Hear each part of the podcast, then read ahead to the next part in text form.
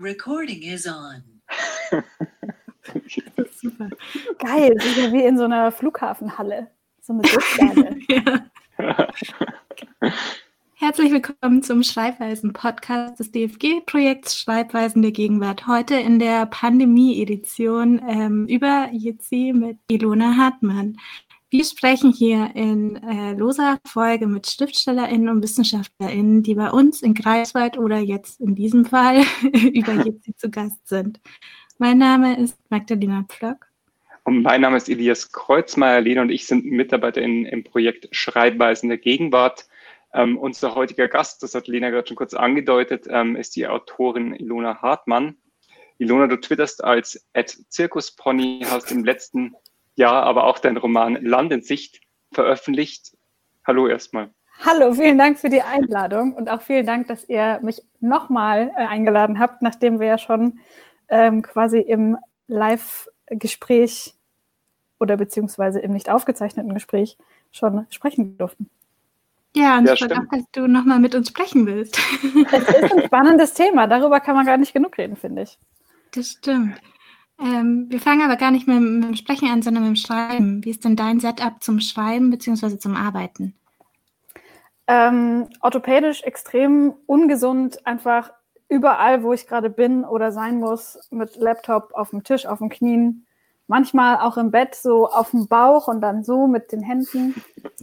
Ähm, äh, kurze Erklärung, Ilona hält die Hände kurz unter das Kinn. ja, wie so T-Rex, die T-Rex-Hand. Ja, also es gibt bestimmt ähm, gesündere äh, Arten und auch eine, Leute, die da eine gesündere Schreibpsychohygiene betreiben, aber ich bin da ehrlich gesagt relativ lax. Ähm, vielleicht rächt sich das irgendwann mit Rückenbeschwerden, aber im Moment bin ich noch äh, sehr flexibel.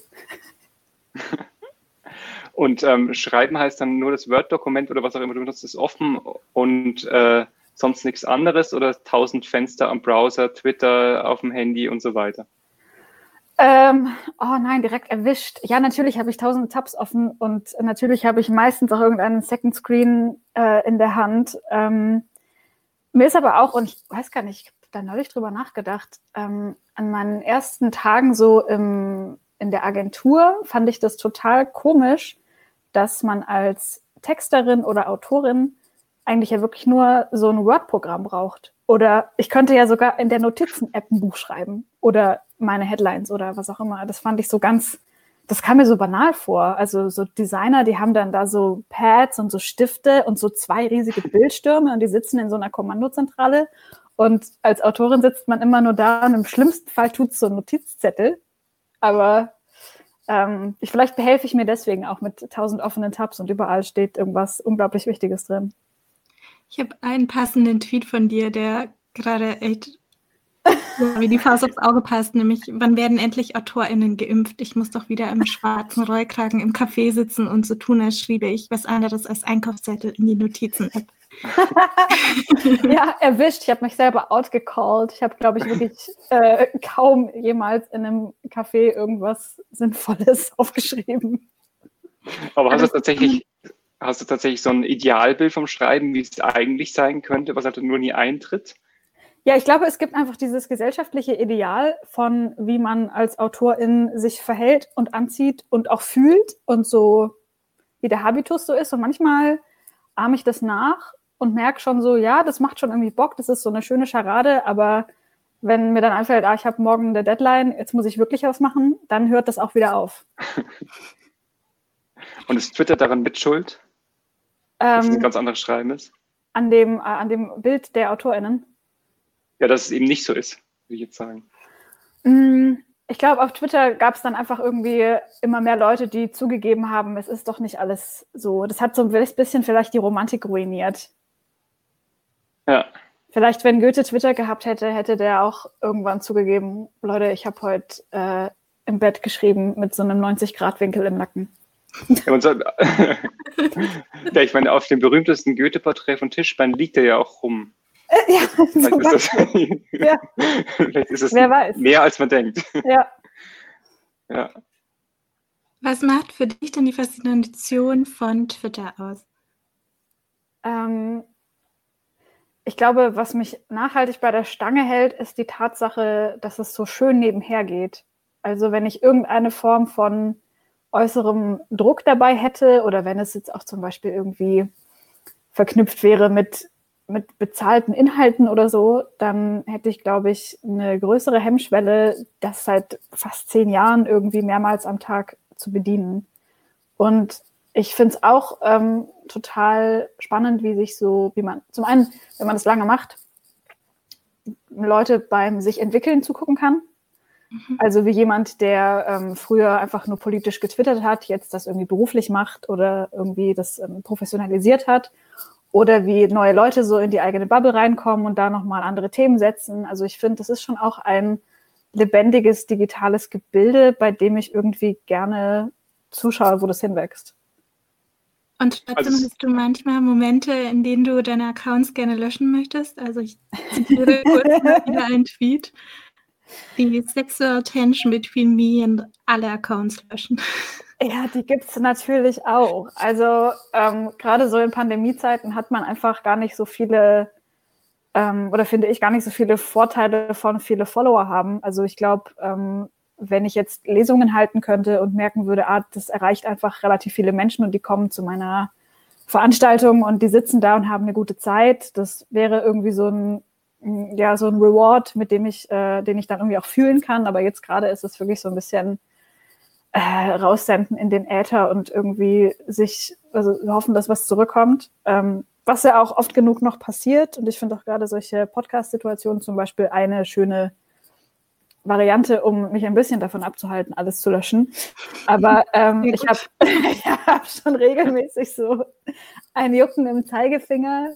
Äh, ich, also ich glaube, es ist nicht realistisch, dass es passiert, aber ähm, ja, manchmal ist dann doch so eine, die große digitale Anonymität, die ich ja wirklich lange jetzt nicht hatte, ähm, verlockend. Aber ist es nicht andersrum so, dass es so eine der wenigen Orte ist, wo man sagen kann als Autorin, hallo, ich bin eigentlich noch da, ich schreibe noch. Also klar, man kann auch in Magazinen und anderswo veröffentlichen, aber man halt nicht mehr mit Lesungen irgendwo auftreten. Ja, das stimmt. Also auf jeden Fall im Digitalen ist einfach gerade der einzige Ort, wo man irgendwie stattfinden kann. Aber ich bemerke auch mir, bei mir so eine gewisse Erschöpfung des Stattfindenmüssens. Also hm. das Digitale hat gleichzeitig auch dazu geführt, dass irgendwie so subtil irgendwie auch klar ist, wenn du nicht die ganze Zeit am Ball bleibst, dann wirst du genauso vergessen, wie wenn du einfach nur keine Auftritte hast. Ja. Hast du dann mehrere Social Media Accounts oder beschränkst du dich auf Twitter? Naja, Twitter und Instagram bespiele ich aktiv ähm, und TikTok selten aktiv, aber da bin ich auf jeden Fall am meisten suchtgefährdet. also da verbringe ich mittlerweile am meisten Zeit. so privat. Ähm, und das reicht aber auch schon für eine wirklich bedenklich hohe Bildschirmzeit. Ist das für dich dann Spaß oder auch Recherche? Ich glaube, es ist schon ein Stück weit auch ähm, Recherche, so phasenweise. Also ich merke, dass ich manchmal aufmerksamer hinschaue, was passiert und manchmal wirklich so passiv ähm, nur mitnehme. Und ähm, ich glaube, gerade ist jetzt wieder eher so eine aktive Aufnahmephase, wo ich mir angucke, was will ich denn als nächstes zum Beispiel. Also auch weil, glaube ich, ähm, das neue Jahr angefangen hat und man nochmal so ein bisschen Rückschau hält und vorausguckt. Mhm. Deswegen bin ich gerade so ein bisschen mit den Antennen so. So. Und hast du schon was gefunden, was dich im nächsten Jahr begleiten wird oder was dich fasziniert? Ähm, oh, ich, Moment, ich muss mir jetzt wieder dazu sagen, dass Ilona Hartmann jetzt sehr schöne Antennen gemacht hat mit ihren Zeigefingern an ihrem Kopf. ich finde es schön, sogar bewegt haben. Die Übersetzung, ja.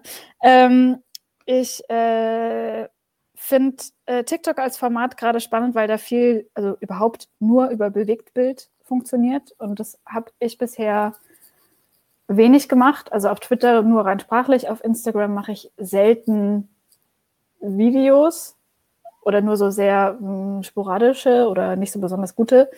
Und ähm, ich glaube, was mich interessiert, ist so ein bisschen mehr die äh, so das Szenische, das Szenenhafte an, an, an Humor oder überhaupt an Inhalten. Und ich weiß auch nicht so genau, wo das hingeht oder wie viel ich da auch Möglichkeiten habe, das beruflich auszuleben, aber ähm, finde kleine Clips gerade mindestens genauso spannend wie kleine Texte. Hm. ähm, möchtest du deinen TikTok-Account kurz mal droppen? Oder möchtest du anonym bleiben? Ich glaube, ich bleibe noch anonym. Also wenn das jemand unbedingt wissen will, ähm, ich würde den Namen auch dann als DM ra rausschicken, aber weil da gerade noch so, es ist so eine, so eine Baustelle, so Test, es ist so mein Testlabor. Ähm, mir folgen da jetzt auch schon so ein paar Leute, weil ich äh, einmal was geteilt habe, aber ähm, wer weiß, vielleicht kommt da noch der große Auftritt. Wir sind gespannt. Ähm, eigentlich müssen wir die, äh, doch nochmal jetzt die dumme Frage stellen, ähm, weil wir vorher beim Schreiben waren. Ähm, wie ist eigentlich der Unterschied zwischen Buchschreiben und Twitter-Schreiben? Ähm, Buchschreiben war anstrengender als Twitter je war, zu, zu, schreiben zumindest. Ähm, das Buch war aber ähm, auch die, hm, glaube ich, ge gesündere Aufgabe. Also das hat ähm, sich die meiste Zeit nach einer sehr sinnvollen Tätigkeit angefühlt und bei Twitter ist mehr so zum äh, sich ablenken von der sinnvollen Tätigkeit.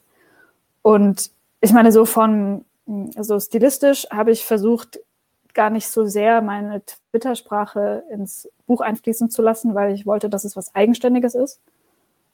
Und ähm, von der, vom ganzen Aufbau oder von der Herangehensweise her war ich beim Buch viel akribischer. Also ich habe mir äh, eine Storyline überlegt und jedes Kapitel vorskizziert und mir verschiedene Charaktere überlegt und für die mir Biografien irgendwie bereitgelegt. Also ich war da so relativ ähm, tief drin, in wie so Charakter- und Plotentwicklung funktioniert. Und bei Twitter wäre das, glaube ich, wirklich das, das Ende, wenn ich, wenn ich so akribisch vorgehen würde. Glaubst du dann, dass das erst der Anfang war? Also kommt bald ein zweiter Roman? Äh, äh, ähm, ich glaube, alle bis auf meinen Verlag können damit gut leben, wenn ich jetzt erstmal kein neues Buch schreibe. ähm, ich weiß es ehrlich gesagt nicht. Also ich habe, ähm, ich wollte dieses Buch schreiben, das habe ich jetzt gemacht. Und wenn mir nochmal eine Geschichte über den Weg läuft, von der ich finde, dass die ein Buch werden muss, dann schreibe ich da nochmal ein Buch dazu. Mm, aber ich würde, glaube ich, wirklich eher von der Geschichte her denken und nicht vom Format her. Also eher, welche Geschichte ist in einem Buch gut aufgehoben und nicht, welches Buch kann ich äh, schreiben mit einer Geschichte, die irgendwie okay ist. Ja. Jetzt hast du gerade gesagt, äh, für ein Buch, da würdest du auch Figuren entwickeln und so weiter. Hm. Ähm, spielt es denn eine Rolle dafür, dass du sozusagen auf Twitter auch einen bestimmten Charakter hast? Also sozusagen, dass man vielleicht sogar erkennen könnte, dass jetzt ein Ilona Hartmann tweet. Ähm, und verwirfst du dann manchmal Tweets oder Entwürfe, du sagst, naja, eigentlich passt das jetzt nicht zu meinem Style sozusagen? Mm, also stilistisch verwerfe ich es eigentlich weniger. Manchmal finde ich es inhaltlich irgendwie dann nicht mehr so, ja, pff, ist irgendwie auch nicht mal eine Baustelle oder finde ich zu spitz oder finde ich zu blöd.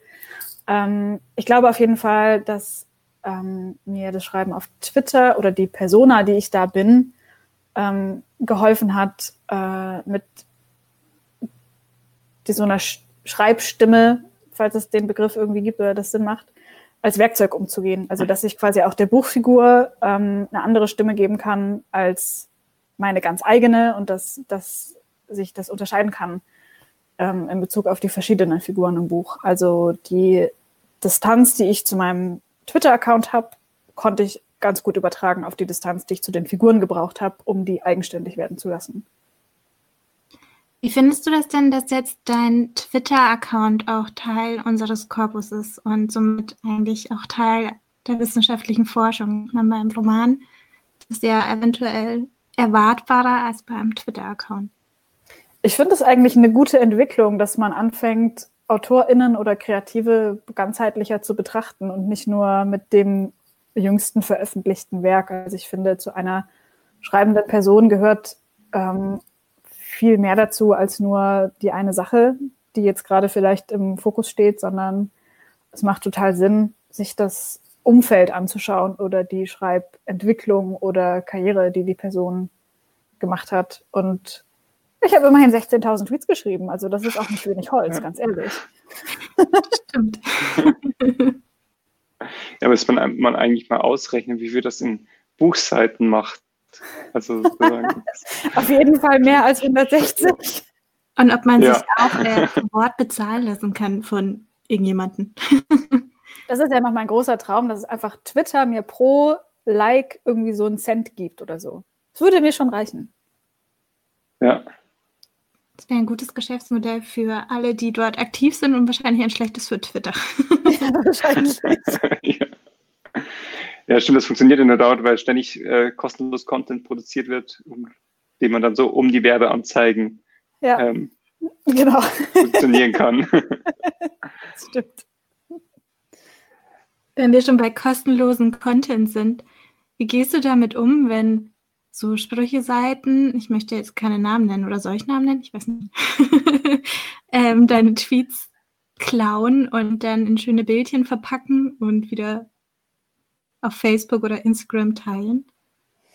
Mm, also ich habe bis zu einem gewissen Grad nichts dagegen, wenn das passiert. Einfach, es ist das Internet, nothing is original. Also ich finde es, das ist für mich gesünder, mich nicht darüber aufzuregen, weil es wirklich oft passiert. Ähm, ich finde es fair, wenn man vorher fragt. Ähm, und ich werde sauer, wenn das Seiten sind, die damit Geld verdienen. Also das ist die Grenze, wo ich mir denke, ich bekomme kein Geld für meine Inhalte, aber mhm. wenn die daraus ein Buch drucken und ohne Credit Sprüche von TwitterInnen reinschreiben, was auch schon passiert ist, ähm, dann ist, glaube ich, so ein Punkt erreicht, wo ich sagen würde, das geht nicht und das ist auch ja, richtig low. Ja. Ja. Ich weiß nicht, das ob ist, eingefroren ist. Nein. Nein, ich bin nicht eingefroren.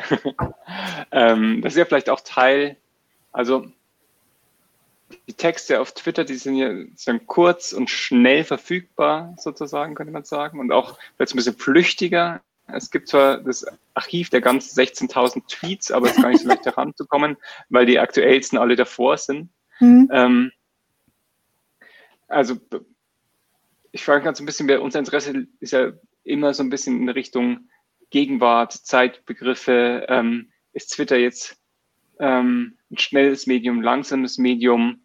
Ähm, wie nimmst du das wahr? Also ist Twitter tatsächlich irgendwie schnell und steht für Geschwindigkeit und Flüchtigkeit oder ist das eigentlich nur so eine Idee, ähm, die vielleicht Twitter auch transportieren will, indem es sagt, what's happening right now ist auf unserer Plattform und so weiter?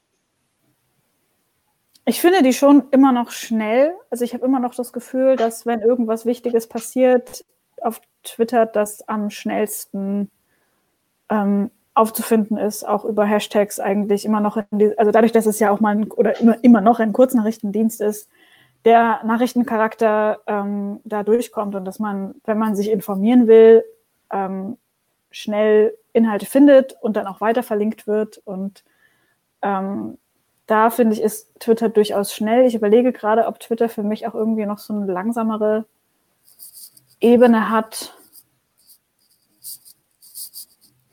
Also ich meine, wenn man das über mehrere Jahre macht, dann hat das natürlich eine gewisse Konstanz. Also ich empfinde jetzt Twitter nicht als schnelles Medium, weil es für mich eher eine Konstante ist. Aber ich glaube, insgesamt ist es doch eher darauf ausgelegt, ähm, kurz, schnell und nicht besonders tiefgründig zu informieren, sondern dann eben weiterzuleiten dahin, wo man mm, mehr Infos kriegt.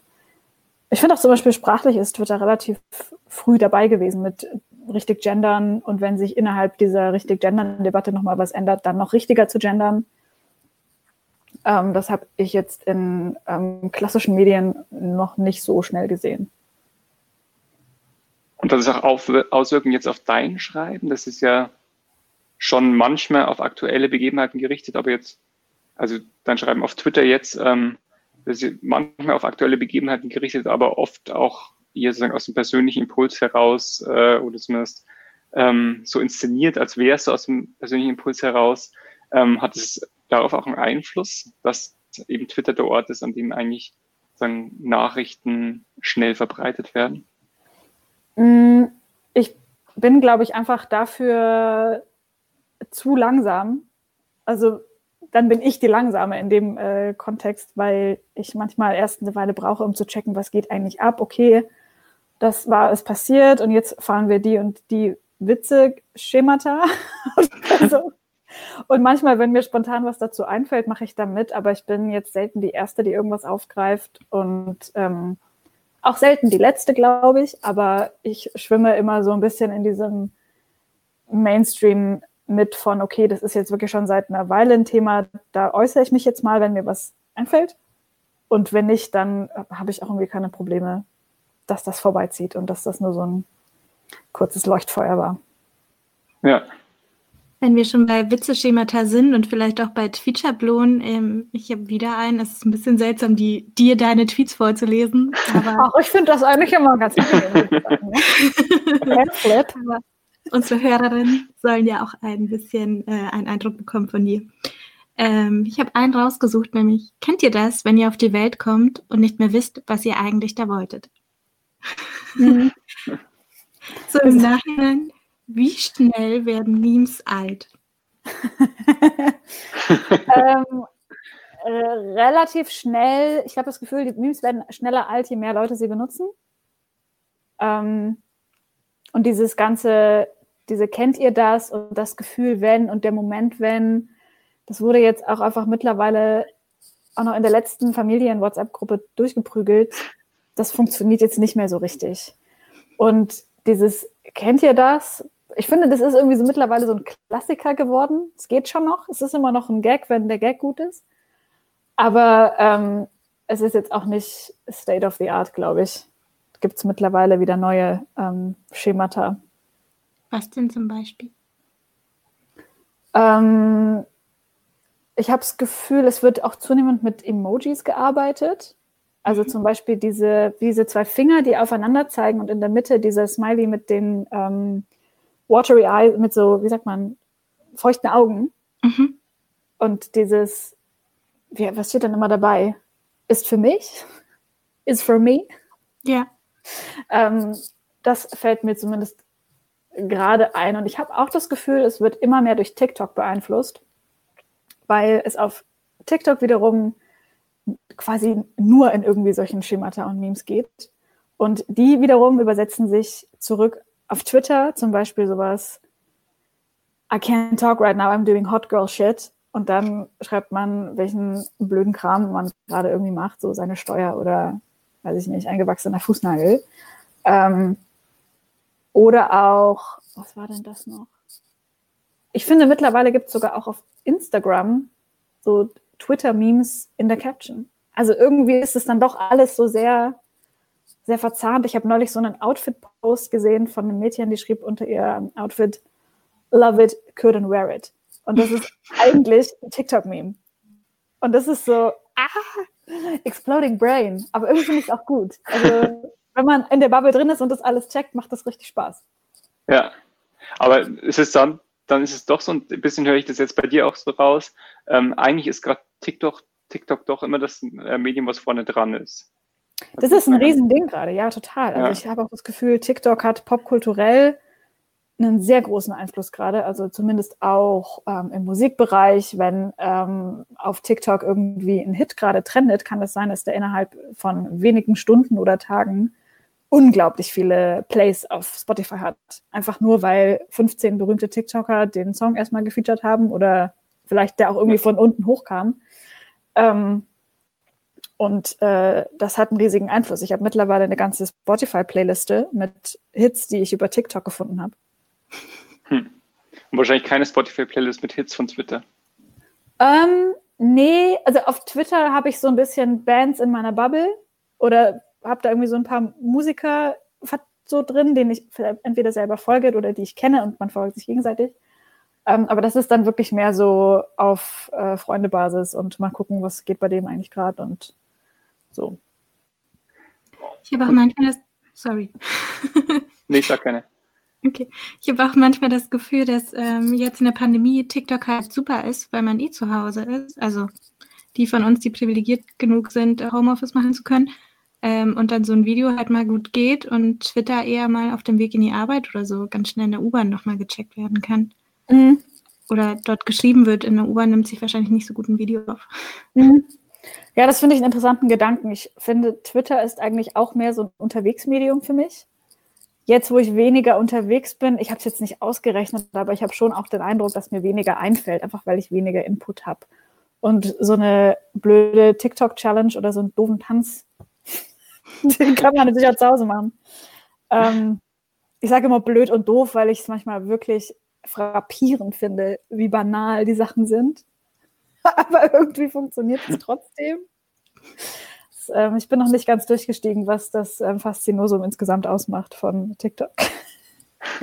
Aber irgendwie ist es doch schon so, auf Twitter sind auch so die, also so die weiße gebildete Mittelschicht aus Journalistinnen und AkademikerInnen. Mhm. Und äh, demgegenüber ist TikTok irgendwie jünger und diverser. Also habe ich so diesen Eindruck, man ja. kriegt natürlich auch ähm, genau und äh, komisch und ich denke, mir kommt es auch nur so vor, ist es bei vielen aus dieser weißen akademischen Schicht dann schon so eher so guilty pleasure mäßig und nicht äh, sozusagen auf Twitter lese ich nur meine ernsten Nachrichten und äh, da kriege ich irgendwie einen Diskurs mit. Auf TikTok ist eher so, ähm, das schaue ich mir dann zwischendurch mal an und ähm, finde es irgendwie witzig und, sag, und beschreibt es dann genauso, ja, das ist eigentlich so doof oder banal und ähm, ja, das ja. hat schon ein bisschen so einen Trash-TV-Charakter, glaube ich, vor allem weil halt TikTok sich ja von vornherein als Unterhaltungsmedium präsentiert hat und nicht wie Twitter eine Nachrichtenseite ähm, eigentlich ist. Und ich hoffe ehrlich gesagt, dass wir die elitären äh, AkademikerInnen aus der weißen Mittelschicht an Clubhouse einfach abgegeben haben. Stimmt. dass die nicht mehr so viel auf Twitter rumposaunen. Also ähm, da gibt es natürlich auch so ganz unterschiedliche Bubbles. Es gibt da sehr seriöse JournalistInnen und es gibt aber auch Leute, die einfach nur gerne ihren eigenen Scheiß lesen und ähm, sich an Debatten ähm, irgendwie unsachlich beteiligen oder ähm, auf Stress stehen oder so. Und es ist zum Teil auch so kreativ, dieses Musical, das entstanden ist auf TikTok zu Ratatouille. Ja, das ist stimmt. Wahnsinn. Also ich wüsste nicht, dass auf TikTok durch verschiedene UserInnen ein Buch entstanden ist. Also könnt mich gerne korrigieren. Nee, das bestimmt noch nicht. Bei dem Ratatouille-Ding habe ich mir auch gedacht, hey geil, da muss Disney einfach gar nicht mehr so viel Geld ausgeben. Das ist ja hervorragend. User-Generated Content, umsonst. Ähm, also es hat irgendwie auch alles so seine paar Seiten, aber ich ähm, finde, ähm, klar, TikTok ist jetzt kein so sprachzentriertes Medium im Sinne von geschriebener Sprache, aber na, wobei, es gibt auch diese ähm, Sprachausgabefunktion mittlerweile. Da kann man Text eingeben und so eine Automatenstimme liest die vor. Und das ist unglaublich lustig. Also man kann auch seine eigenen Tiere synchronisieren zum Beispiel. Ähm, also es kann schon sein, dass das irgendwie sich noch ein bisschen dahin bewegt. Und es gibt einige, die ähm, anhand von WhatsApp-Chats Geschichten erzählen. Genau, zum Beispiel. Also das ist jetzt gar nicht so un unsprachlich, unschriftlich. Und dazu kommt, dass ja.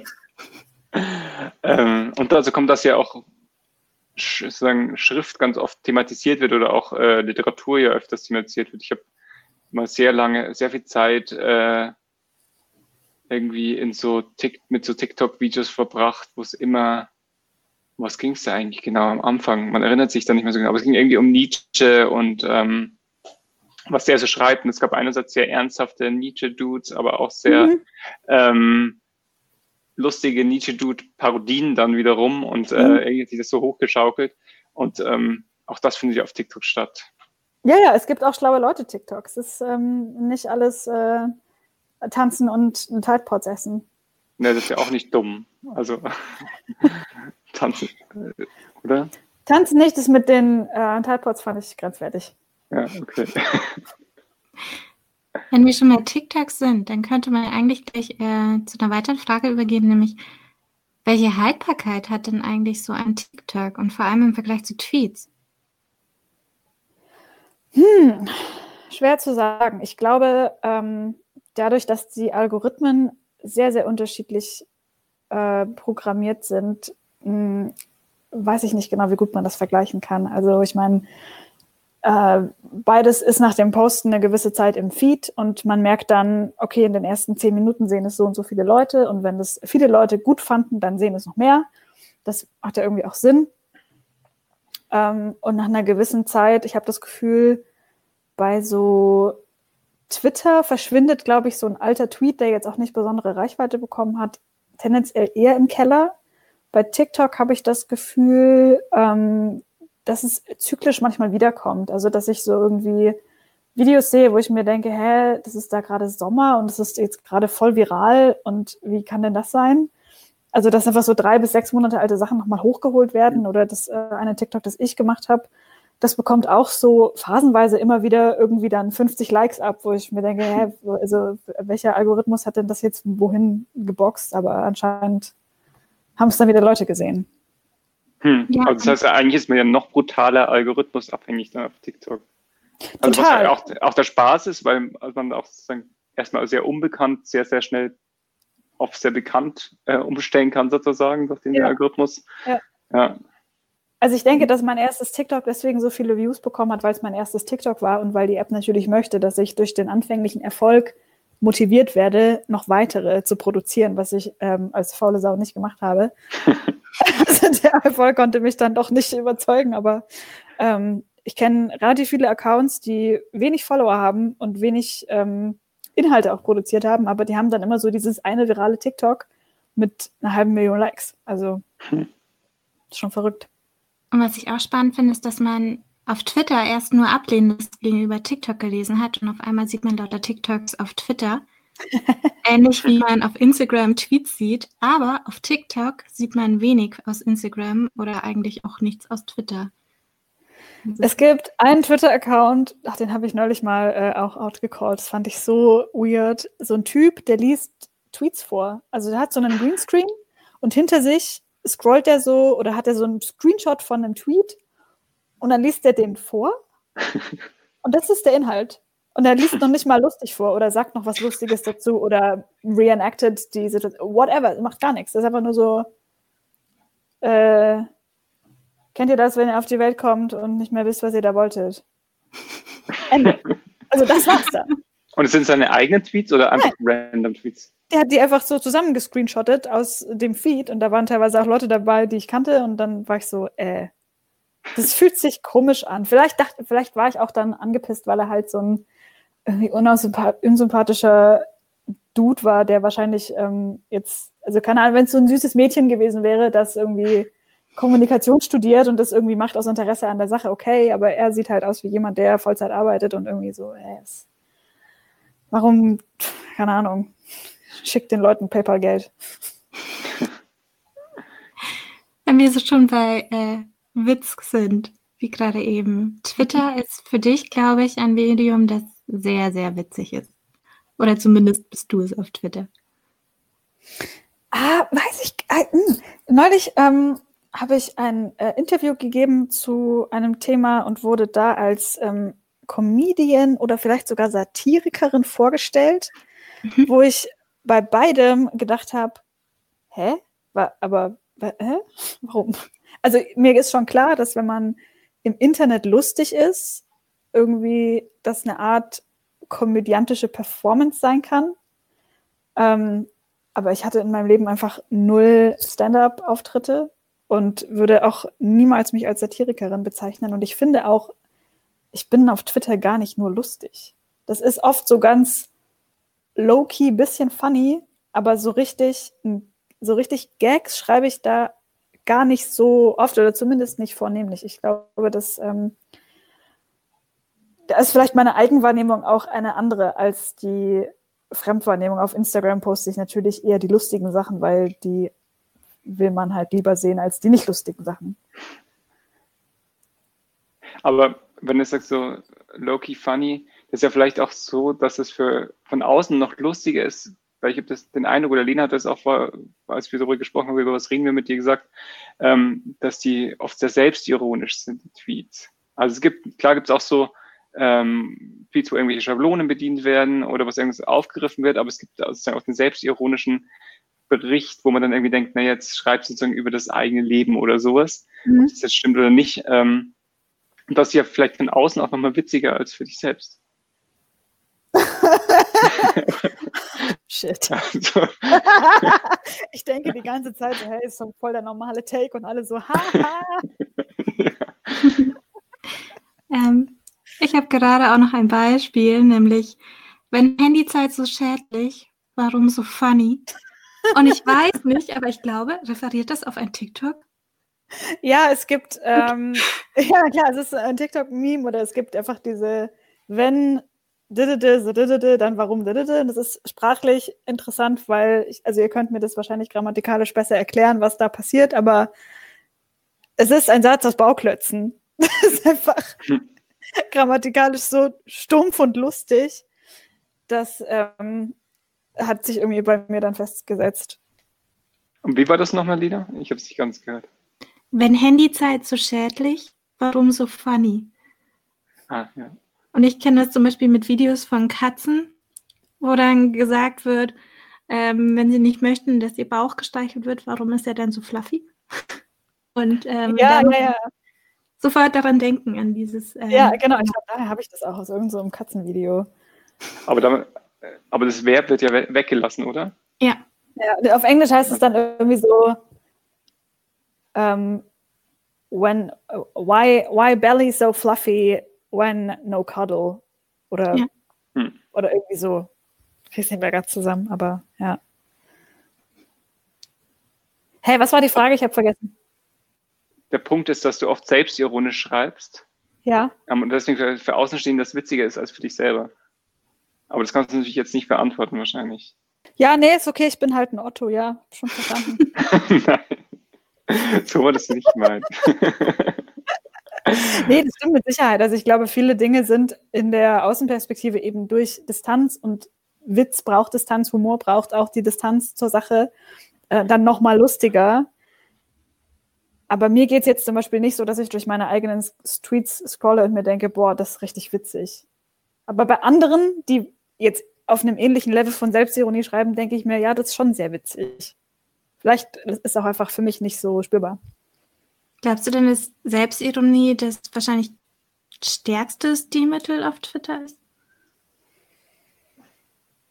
Ja, also schon eines der wichtigsten, würde ich sagen. Also es ist vielleicht noch nicht mal nur Stilmittel, sondern einfach Coping-Strategie von vielen Leuten, die sich da angemeldet haben. Das ist ein bisschen so Gruppentherapie. Das heißt sehr so oft auch. ich meine, das ist ja auch was, was Johannes Passmann, den wir bei dem Workshop, bei dem du gelesen hast, auch da hatten, ähm, mhm. der hat das ein bisschen beschrieben, inwiefern das äh, die beste Strategie ist, Selbstironie, um es mal zuzuspitzen, ähm, auf Twitter, weil man damit signalisiert, man hat schon darüber reflektiert, und ähm, andere haben aber die Möglichkeit, sich sozusagen in der eigenen Ungeschicklichkeit auch wiederzuerkennen beispielsweise. Und äh, es gibt ja oft sozusagen, äh, ist das nur bei mir so oder geht das nur mir so? So Tweets gibt es ja auch häufig, die mhm. ähm, da thematisieren, dass man irgendwelche wilden Sachen eigentlich macht und äh, da aber weiß, im Prinzip gibt es wahrscheinlich noch andere Leute, die das bei denen das auch so ist. Mhm, man hofft es zumindest immer im Stillen. ja. Was sind so die Twitter-Accounts, die du interessant findest, denen du folgst? Es gibt auch so Twitterers, Twitterer sozusagen, die, äh, die die guten Twitter-Leute, denen die folgen, damit die ihre guten Ideen kommen. Äh. ähm, ich schaue mal kurz nach, wem ich folge. Du meinst so Your Favorite Artist, Favorite Artist mäßig? Ja. Ähm, wen finde ich funny? Ich finde alle äh, Bandmitglieder der Screenshots sehr funny. Mhm. Also Kurt Brödel, ähm, Susi Bums und Dax Werner. Dax Werner, danke. Ähm, ich mag auch ähm, Hengame sehr gerne. Und wen habe ich hier noch? Ich scroll gerade mal durch. Vielleicht hat ja gerade jemand was Funny, Funnyes geschrieben. Wie äh, dekliniert man funny? Am besten nicht, oder? Am besten einfach nicht sagen.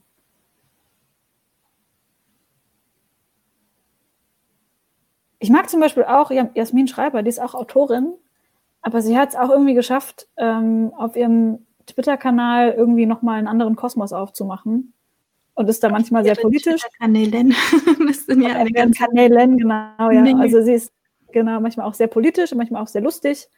Ähm, finde immer gaggig mit ihrem Hund.